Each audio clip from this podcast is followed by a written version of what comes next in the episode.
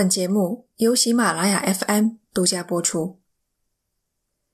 今天这期节目，我将讲述一名听众给我推荐的故事——苏格兰的食人魔索尼比恩。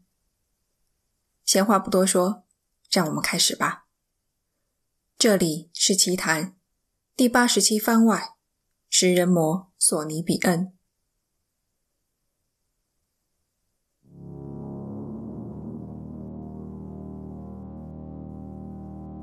苏格兰南部格温小镇以南十七公里的地方，有一个叫做本内恩海德的夹角。甲字，山字旁，甲乙丙丁的甲。所谓的夹角，指的是由陆地延伸入海的狭长地带。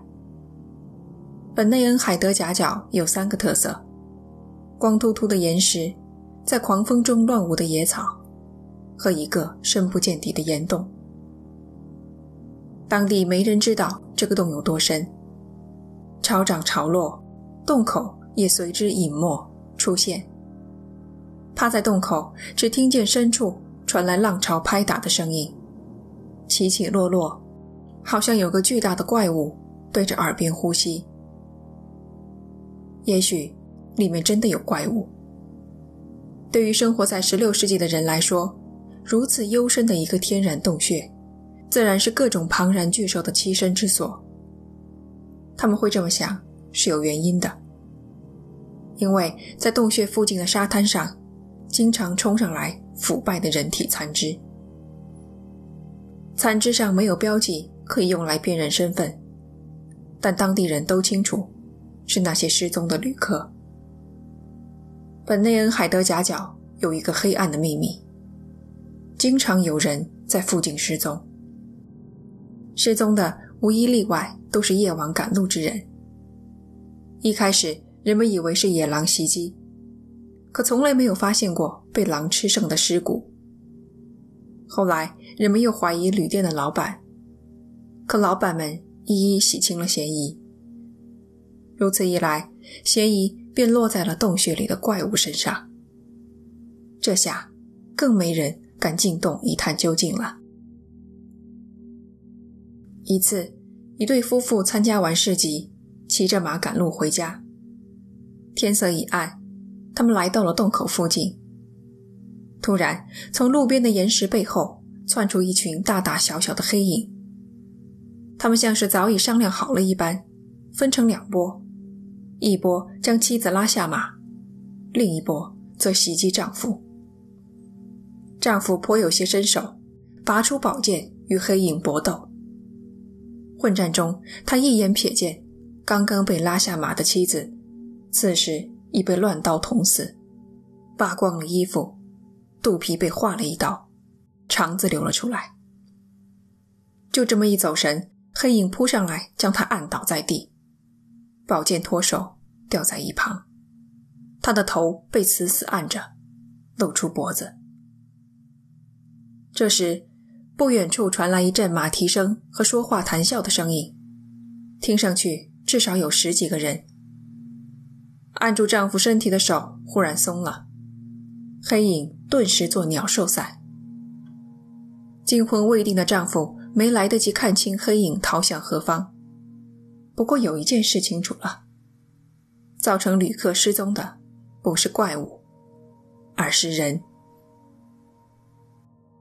事情传到了苏格兰国王詹姆斯六世的耳朵里，震怒的国王派出一支搜捕大队，联合当地的志愿者，一共四百人，带上寻血猎犬，前来本内恩海德搜捕凶手。猎犬在岩洞口嗅到了鲜血的气味，人群高举火把，浩浩荡荡开了进去。队伍一路都没有遇到危险，直达洞底。浓烈的血腥味儿把宝剑从剑鞘里逼了出来。宽阔的洞中竟然有一座雪堆，森森然的白色。凑近一看，原来是人骨堆成的小山。不觉间闻到一股糊味，扭头一看，火把碰触岩壁，烧焦了挂在上面的肉块。地上。还有金灿灿的东西。捡起来看，竟是戒指和耳环，还穿在手指和耳朵上。许多人当场呕吐不止。洞里的人们基本没做抵抗，很快投降。为首的那个叫做亚历山大·比恩，后世称他为索尼·比恩。岩洞里住的全是索尼·比恩的家人，包括他的妻子、八个儿子、六个女儿、十八个孙子和十四个孙女。除了索尼·比恩和妻子以外，其他人从来没有在洞外生活过。三十二个孙子孙女皆是乱伦的产物。自他们出生之日起，就没有吃过除人肉以外的其他食物。一大家子人被关进监狱，索尼·比恩招供了。他出生在一个正常的家庭，父亲以体力劳动为生，帮人挖沟渠、修剪篱笆等等。可是索尼·比恩不愿意子承父业，他认识了一个名叫艾格尼斯·道格拉斯的女巫，开始了抢劫、杀人乃至食用人肉的罪恶生涯。他在洞中生活了二十五年，杀害了上千个人。事实调查清楚了，审判已无必要。索尼·比恩和家族中所有男性成员被处以极刑。割去生殖器，斩断手脚，任其流血而亡。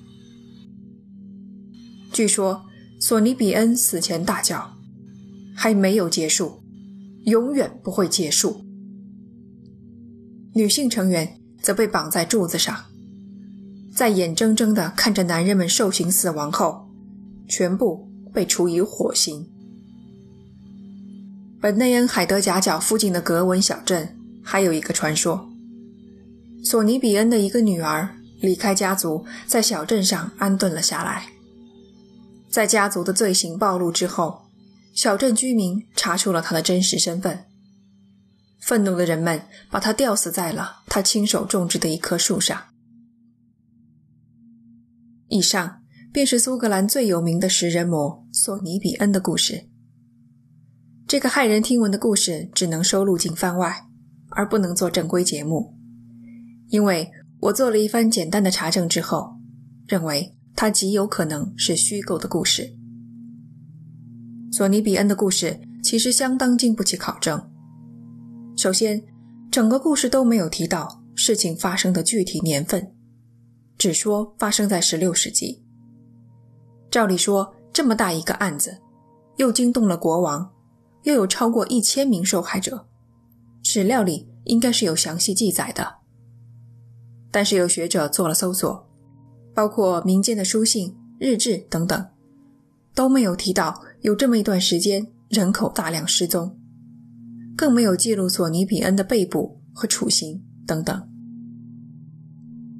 然后是他的出处，这个故事最初登载于伦敦新门监狱出版的犯罪目录上，书名就叫做《新门日历》，是一本月刊。原本是登载每个月行刑的记录，后来被出版商们发现了其中的商机，改成了犯罪实录，专门收录一些重刑犯的故事。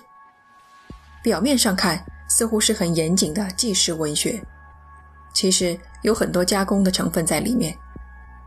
因此，现在学界基本公认，这个故事应该是虚构的。有学者认为，索尼比恩这个人。可能有原型，也许是一个人，或是多个不同时代的人。编故事的人东拼西凑，把不同案件里的失踪、杀人、食人凑在了一起，又编了一个朗朗上口的名字——索尼比恩。在英语里面，“索尼”前半部分就是句子的意思。还有人提出，考虑到故事是在伦敦出版。又鉴于詹姆斯党叛乱之后，所以这个故事也可能是出于政治宣传的需要，为了抹黑苏格兰人的形象。本来苏格兰就被看作蛮荒之地，中世纪的时候也多有抢劫杀人、甚至食人的事件。如此一来，读者就更容易相信索尼比恩的故事。而且，本内恩海德夹角确实有一个很深的岩洞，也确如故事里所述，涨潮的时候，海水会漫过洞口，但是岩洞里又高于海平面。现在这个大岩洞已经成为当地的旅游景点了，打出来的招牌就是食人魔索尼比恩的老巢。索尼比恩的故事历经几百年流传至今，已经成为了一个传奇，并没有因为它是虚构的而迅速被人遗忘。它也成为后世许多创作者的灵感来源。维基百科上就列出了一些例子：漫画《进击的巨人》里。韩吉做实验的两个巨人，一个叫索尼，一个叫比恩，明显来自于这个故事。另外，德州电锯杀人狂也受到了索尼比恩的影响。不过，要说最有名的，还是葛山有眼，一九七七年的一部杀戮恐怖片。国内观众更熟悉的应该是零六年的翻拍之作。这部电影在很多恐怖片排行榜上都占据了一席之位。隔山有眼的导演兼编剧兼剪辑维斯克雷文曾经聊过，他的灵感来源之一便是索尼比恩。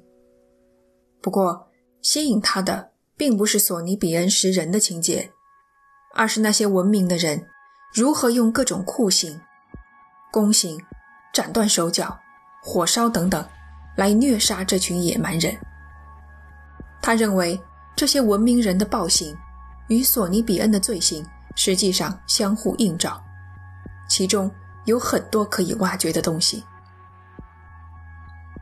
我也发现这个故事里有个别细节很值得细细推敲，比如说最后的处刑，索尼比恩一大家子人全部被折磨死了，包括小孩子。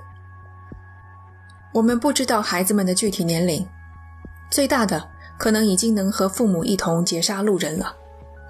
最小的，可能只是个襁褓中的婴儿。作者没有单独写出来，我想原因只有一个：他认为这不重要，重要的是这个邪恶的家族得到了应有的惩罚，结局令人大快人心。真的大快人心吗？仔细想一想，好像不是那么回事。作为一个悬恐类别的作者，索尼比恩的故事在我看来有一处神来之笔，那就是岩洞里散落一地的金银首饰。这是一个很小的细节，可是它却透露了很重要的信息。索尼比恩一家杀人完全不为金钱，金银财宝对他们没有半点意义。换句话说，他们杀人仅仅是为了人肉。为了获得食物，为了生存。当我想明白这一点，立刻就领会到了这个故事真正恐怖的地方。为了生存谋杀，吃掉另一个生命，是自然界每时每刻都在发生的事情。从草履虫到人类，都在通过进食另一个生命来延续自己的生命。不吃东西就会死。这是最最基本的生物本能，没有什么伦理道德、法律规章能够对抗生存的本能。当一个人是出于获取食物的目的杀人的时候，受害者就绝无生还的可能。在我看来，索尼比恩是终极的冷血杀手。索尼比恩的故事就是这样了，挺有意思的一个小故事，是吧？感谢你收听这一期的番外，这里是奇谈，我们下期见。